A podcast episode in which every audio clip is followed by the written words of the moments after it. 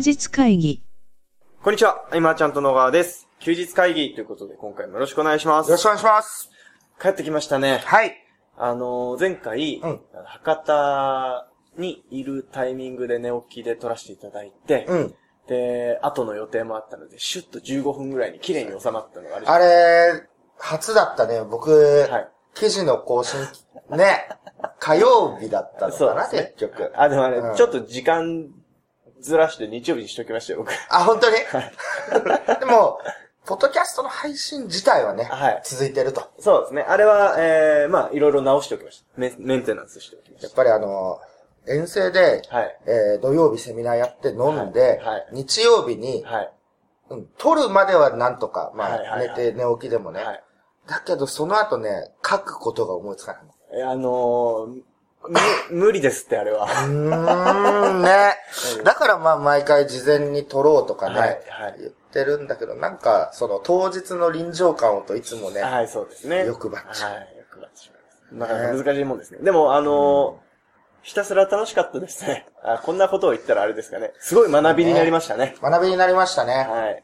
うん、まあ、あのここ最近はずっとその会員制モデルについて、はい。ポッドキャストでもね、はい。伝えてきてる中で、はい。えっ、と、もしかしたらね、聞いてくださってる方が、はい。じゃあ自分も作ってみようかなと思うかもしれないですが、その時のね、あまあ、注意事項というか、はい。やった方がいいことは、僕、極力シンプルなサービスがうーん。いいんじゃないかなと。なるほど。マーチャントクラブであれば、はい。最初は、まあ、コミュニティもなかったんで、うんうんえっ、と、月一交流会と勉強会、で、動画配信どうしようかなぐらいの、はいは。あの、本当誰でもわかるシンプルないうん。形にして、えー後からその、読者像サービスができたりとか、えー商業出版のサービスができたりとか、はい。加わっていくけど、やっぱスタートはシンプルそうですね。にして、うん。えっ、と、要望を聞きながら足すぐらいでね、うん。いいと思って。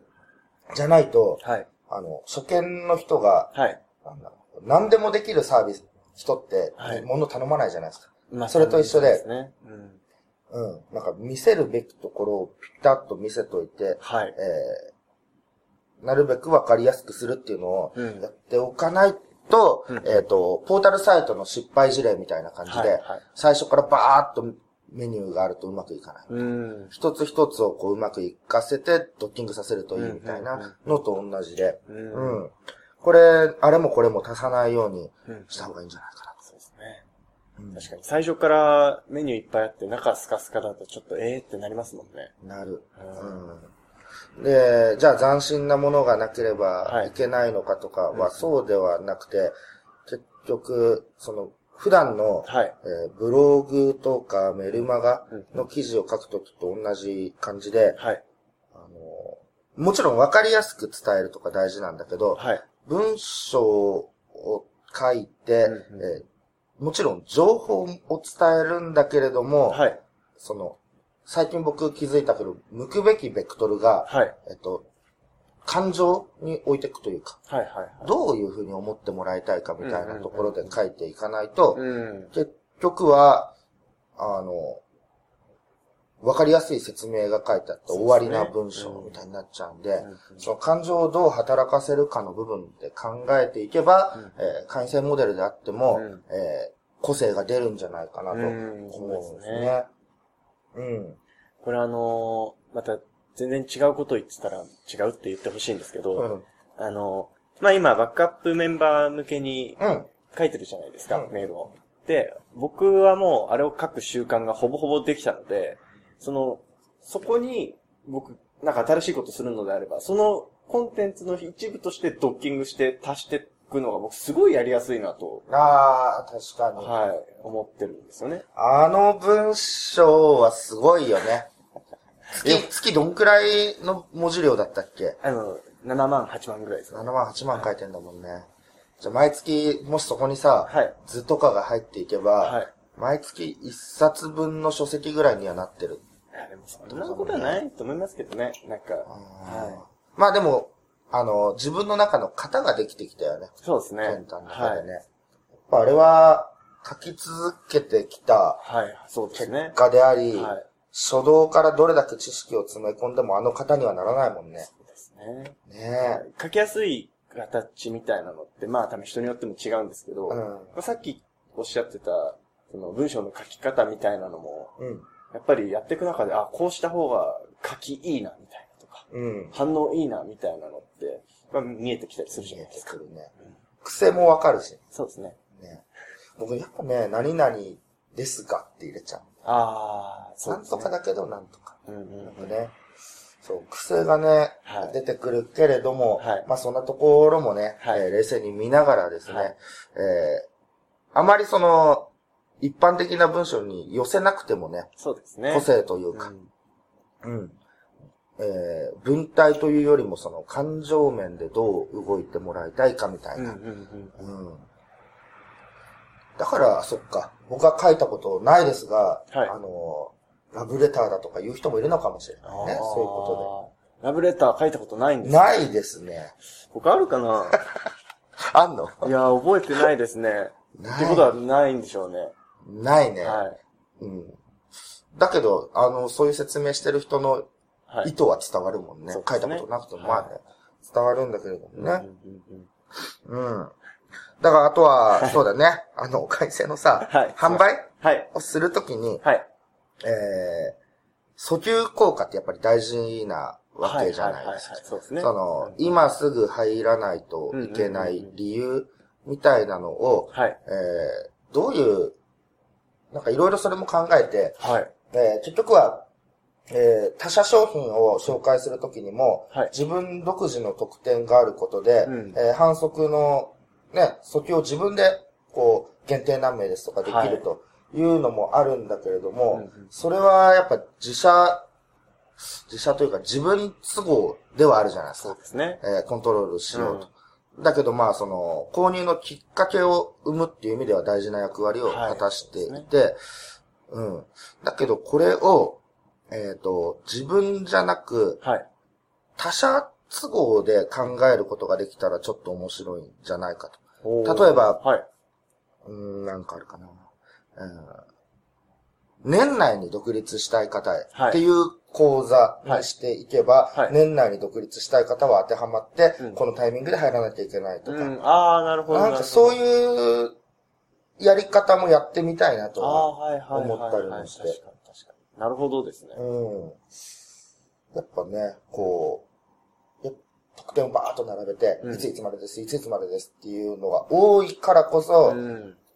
変化球を投げるんであればというのを昨日寝ながら、それは面白いですね。うん。そうなんだはいね。。確かに見たことあんまりないかもしれないです。そうそうそう全然思い浮かばないです。だけど、ね、夏までに痩せたい方とかね、はいはいはいはい毎年やってるからそういう、ことあれはじゃあ、海までに間に合わせようみたいうんなね。そんな感覚でスライドさせて、えー使えるものになっていくんじゃないかなとうん。いうのと、あとは、あの、マーチャントクラブはい。の、その、マーチャントクラブは誰をお客さんにしていくのかっていうのを考えてたときに、はい。えっ、と、普通、ターゲットって多分一つだと思はい。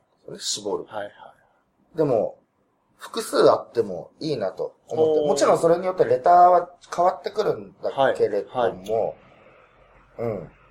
なんか山が二つあってもいいのかなと。うん例えばその、初心者層01はい。の人たちのがなんか競合ひしめく環境になっていったら、うん難しくなっていくのは当然なんで、うんもう一つの成長曲線を描くような顧客ターゲット層が、はい。を想定していってもいいわけだよね。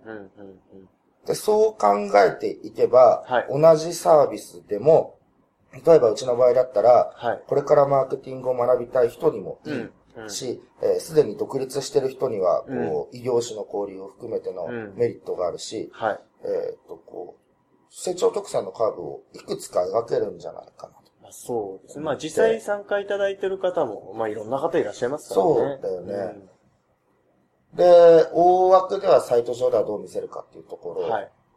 であって、ちょっとね、今迷ってたりもするんだけど、うん。えー一つに絞るっていうのは、その、レター上においては、はい。一つに絞るだけであって、うんうん頭の中で持ってる構想はいと。しては、いくつかの山をうん描いていてもいいのかなと。うん。うん。うん。あの、それって今話を聞いてて思ったんですけど、マーチャントクラブはまあ、それなりに歴史がまあ、あるじゃないですか。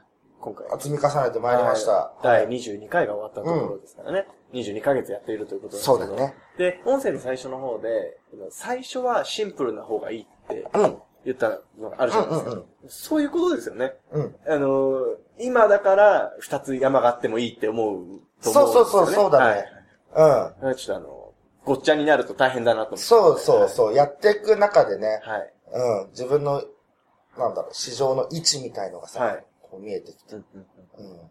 あ、そっか。市場の流れに対しての訴求もありなのか。あ、そうですね。そう考えるとね、ちょっとずつ変えてって何にも問題ないような気がしますけどね。そうだね。うん。やっぱりその、順応していくというかね、うん僕らもねうんう。んえっと、貫く部分は貫くけれども、はい、はい。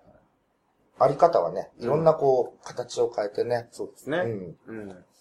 っていうことなのかなとね。うん。大事なことのような気がしますね。うん。あとは思い切って、そはいの、対象中上級者に向けることによっても、結局これからの人でもね、そういう意識を持ってれば入ってくるとかねで、すね。あるわけでね。うん。うん。そうだね。あとは、なるべくルールを作らないとか。あー、なるほど。あの、グルールでガッチガチのところもありますけどね。ありますねありますけどね。うん。でそれは多分あれじゃないですかね。あの、終わり歩きだから成り立つんじゃないそうですね。まあそのルールって多分誰が見ても、はい。正しいルールだからこそ何も言わないかもしれないけど、正しくても、はい。並びすぎてると、うん。なんか、なんだろうな、窮屈に感じるというか、うん。まあ問題が起きてから加えるっていうのももちろんデメリットはあるんだけれども、うんはい。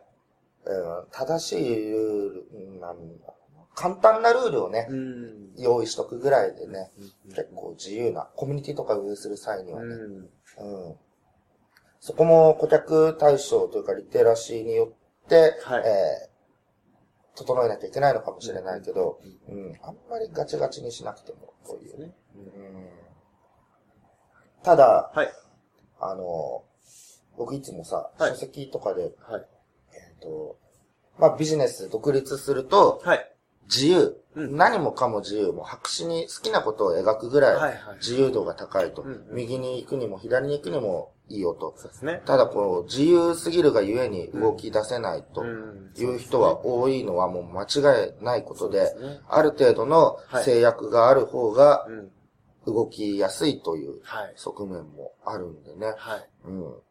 これは非常に伝え方のバランスが難しいですよね。そうだね。はい。まあ何でもいいんですけど、じゃあ、なんかこう、案件を選ぶときに、うん紹介する案件を選ぶときに、えーじゃあ報酬はいくら、えー何でもいいんですけど、うんうんじゃあ、1万円以上のものを選びましょうと仮に言ったときに、うんじゃあ9900円のはダメかって言ったら、そんなことはないじそんなことゃないですか。はないね。それは、ある意味でその教える側の都合で、うん。わかりやすくするための基準を設けただけみたいな。うん、うん。結構あるじゃないですか。うん。ただ、その、あまりにも、えー、なんだろうな、規律を重んじすぎると、うんなんかちょっと間違えた方向に進んじゃうというもったいないことも多いんじゃないかなっていうのは、そうですね。はい、ね。だからまあ、そのコピーライティングとかもね、はいいろいろ学びながらも、えー最初の話からいくと、はい。えっ、と、とりあえず文章を書く意識をですね、うんうんえーな感情をベースにすると。はいで、シンプルにその、産業とかで点、当点を打ちながら伸ばすような文章はいってのは分かりづらいからシンプルにとかもいろいろあるけど、それは感情を伝える上でのはい。エッセンスぐらいで捉えて、はい。うん、重きはそっちに置いてみてほしいなと、うんうん特に個人ビジネスの方は、そうですね。ね、うん。っていうところで、うんうんはい。うん。あのその、正直言っていいですか？うん。あの、文章を書くとき、まあ喋るときも一緒だと思うんですけど、その、感情的に喋れる人が割と感情的な文章を書ける人だと僕は思うんですね。うん。で、感情的に喋れるかどうかって、ちょっと才能あるじゃないですか。ああ。思うんですよ、。僕は。感情的に、ああ。はい。なんかこれは、なかなか僕は才能がなかったので、ちょっと訓練続けないとなるほどとはな音声で伝えることを、はい。のこう、抑揚を文章に表すってのは結構難しい。難しいですね。僕もやっぱり喋る方がはい。簡単だなとか思うしね。ん。この喋ってる方が、温かみがあると言われたことがありますね。はい。温かみがある。温かみがある。い何を伝えるかというよりも、はい。文章の場合はよりこう、何から伝えるかみたいなのがあって、僕らは今フリートークだから順番が前後しても。っていうはい気軽さがあるのかな、やっぱりそう。ですね。まあうん確かにこれを一言一句あの、書き起こしてもらってるのあるじゃないですか。あ書き起こしてもらうとよくわかんなくなってくる。あれ、あ、この人バカなのかなってなるじゃないですか。なる。はい。なるなるなる。でも、まあ、うん聞いてるときは別に、あ、あ、そっかそっか、みたいな、全然勝手に変換して、何の問題もなく聞けるじゃないですか。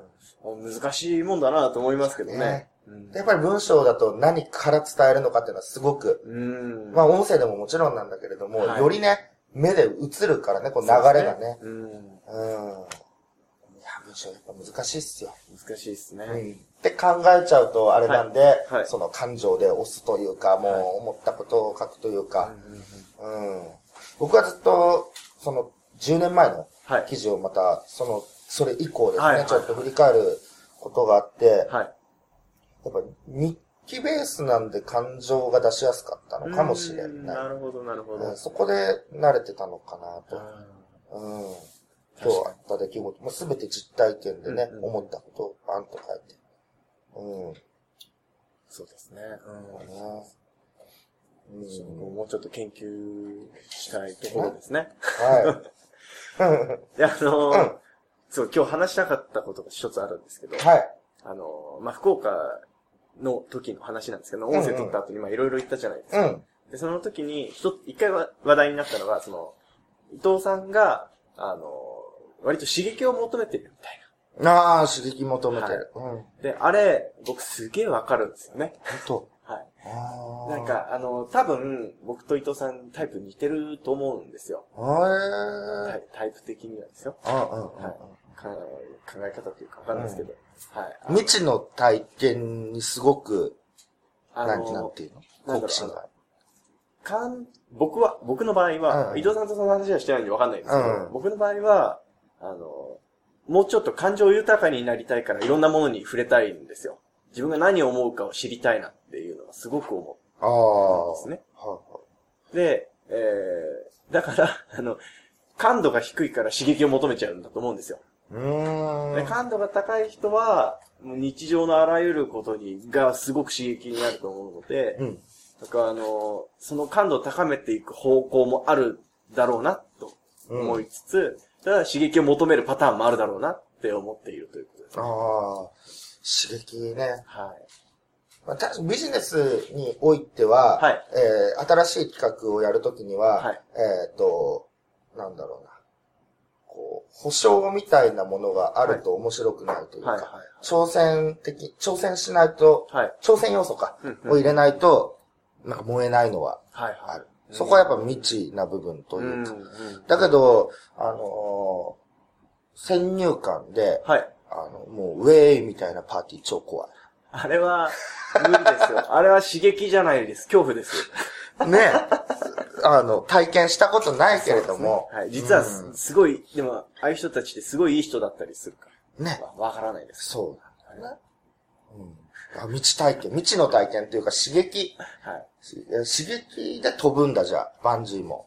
ああ、でも、それはね、あのーまあ、それも要素の一つありつつですね。あやったことないことやってみようと。ー何を思うかを知りたいっていうのは、でも確かにありますね。ああ、そっか。あ、そういう意味では僕、日常においては、はい。もう穏やかに過ごしたいのかもしれない。おー、なるほど。あんまりね、刺激を求めるようなことは。うん、あ、まあ、福岡で海見ただけで超刺激的だった。うん、あれも刺激ですね。そうそうそう。そのくらいなもので、はい。何かこう未知のワクワク感とか、うんうんうんえっ、と、なんか残して作品にするとかに関してはもう全部ビジネスのところでね、うん。満喫しちゃってるのは、はえー結構狭い範疇なのかもしれない。もっと外から情報を取ってくることで、うんえーとね、見えてくるものもあるんだろうなとは。うん。うん。さっきの話じゃないですけど、菅さんはもう感度高めなので、感度高いのかな、はい、もうビンビンなんじゃないですか、だからまあ足りない部分っていうかね、はい。あの、だケンタがそういう刺激を求めてきて、あ、はい求めて、えー得て、得たものはいが組み合わさってね、何か生まれればいいとかね。そうですね事。務所のメンバーはみんな個性的だしね。はい。うん。最近はそのマーチャントクラブのはいメンバーともいろいろ企画をやるようになって、みんなそれぞれいろんなところでね、それこそカンカンみたいにそうですね。刺激中毒みたいになってるケースもあるんでね。うん。だから聞く話はやっぱり面白いしねそうで。すね。やっぱ面白いですよね。うん。休日会議でも、はい。外の世界というか、うん何か非日常体験を狙ってはい。いかないと、はい。何話そうかなってなるもんね。やっぱりそうですよね。あの、喋ることと経験していくことが追いつかないと困るじゃないですか。だから僕、それもあってなんか刺激も、刺激を求めてる感はちょっとあるかもしれないですね。ああ。あ、そう、うちにさ、はい。あの、東の、敬語。そう、そう、はいの小説が、はブワーってあって。へえ、あどうしたんですかはい。で、それの中で、はい。まあ小説はやっぱ読まないんだよね。はいまあ読もうかなと思ったんだけど、はいこれでドラマ化されてるのがどれかを調ああ、べて。白夜行とかいいんじゃないですか。でね、はい。あの、まあタイトルはいろいろ言わないんだけど、はい。あれは、はい。なんて言うんだろうな。その後ね、はいヤフー知恵袋ではい調べていくと、はいみんな意見が違うんだね。あそうですね。い。すごい、あのー、エヴァンゲリオン状態というのかななんていうか、はいはいはいこう、答えは委ねるんですかねああ、なるほど。っていうケースが多いのかなと思って、はいはいはいうん。だからこそまた盛り上がって、うんえー小説からドラマになったり映画になったりとか、うん。その答えを明確にしないはいおしゃれさみたいなのをね、ビンビン感じてですね。そうなんですね。うん。あの、な、何を見られたのかがわからないなんかね、ちょっと恥ずかしくて言えないんだけどね。なるほど。あれですか、うんあの、あ、名前が出てこない。福山がやってた、うん。じゃなくて。うん。Hulu でたまたま見つけたんだけど。あ、でもあの、今話を聞いてて、ふと思ったんですけど、僕がこの小説面白いなって思うものって、うん。読んでるとき映像を見てます。頭の中で。えっと、え、ちょっと待って文字を読んでるんじゃなくて、うん文字を頭の中で映像化して物語を読むんですよ。ああ。じゃあちゃんと、その、女性のセリフ、男性のセリフは、はい。その男性の声が出る。いや、まあ、その、極端に言えばそうでますあよ。、はい。なんかこななんか、うんあの、そんな感覚で読んでるなって、今思いましたね。だから僕、結構読んだこと全然覚えてないんですよ。う、ああ、あ、そう、全然覚えてないって言えば僕さ、はい。すごいゲームやるじゃん。はい。